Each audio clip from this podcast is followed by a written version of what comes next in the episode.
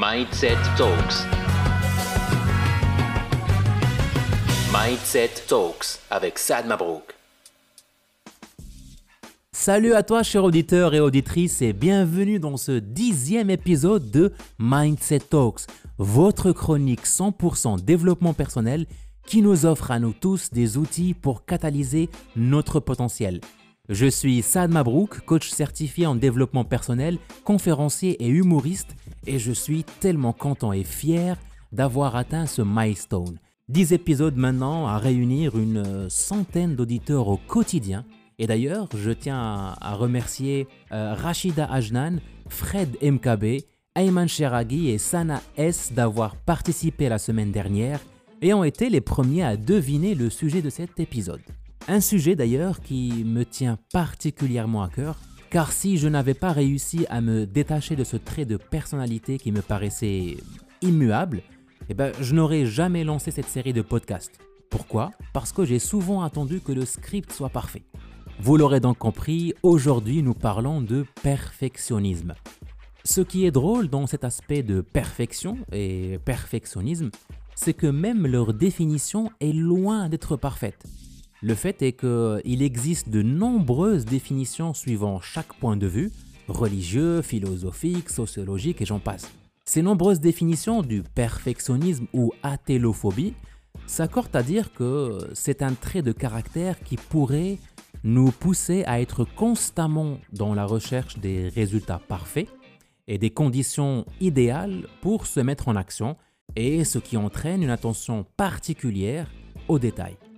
Cette quête à la perfection n'est pas sans effet secondaire.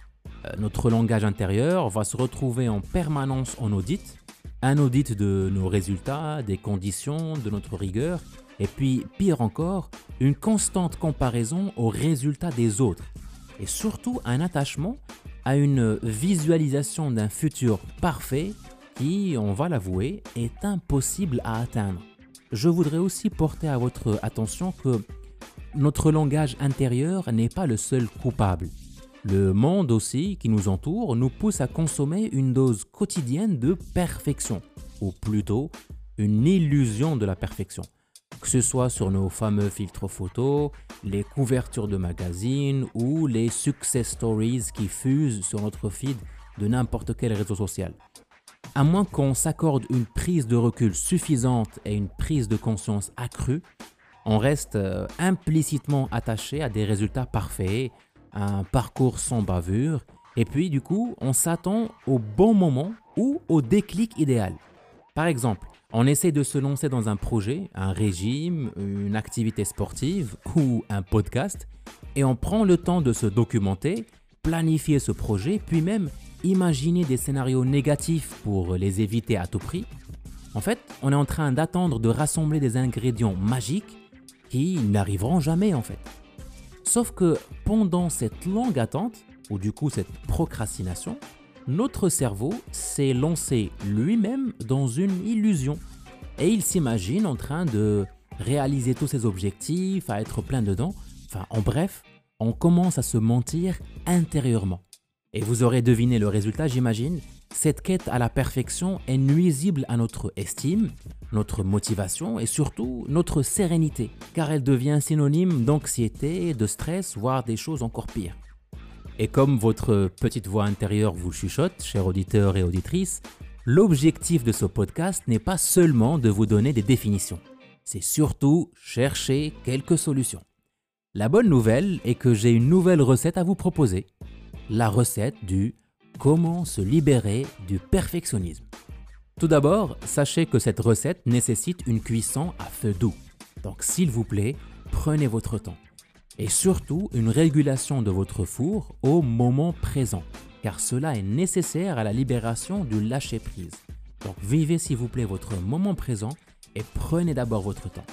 Ensuite, je vous propose d'étaler sur un plan de travail propre une liste de choses que vous souhaitez planifier ou qualifier comme parfaites. Du coup, inspirez-vous de vos habitudes, de votre travail, de vos passe-temps et aussi de votre liste d'objectifs. Dès que cette liste est établie et bien étalée, il est maintenant important de l'assaisonner en vous posant deux bonnes questions.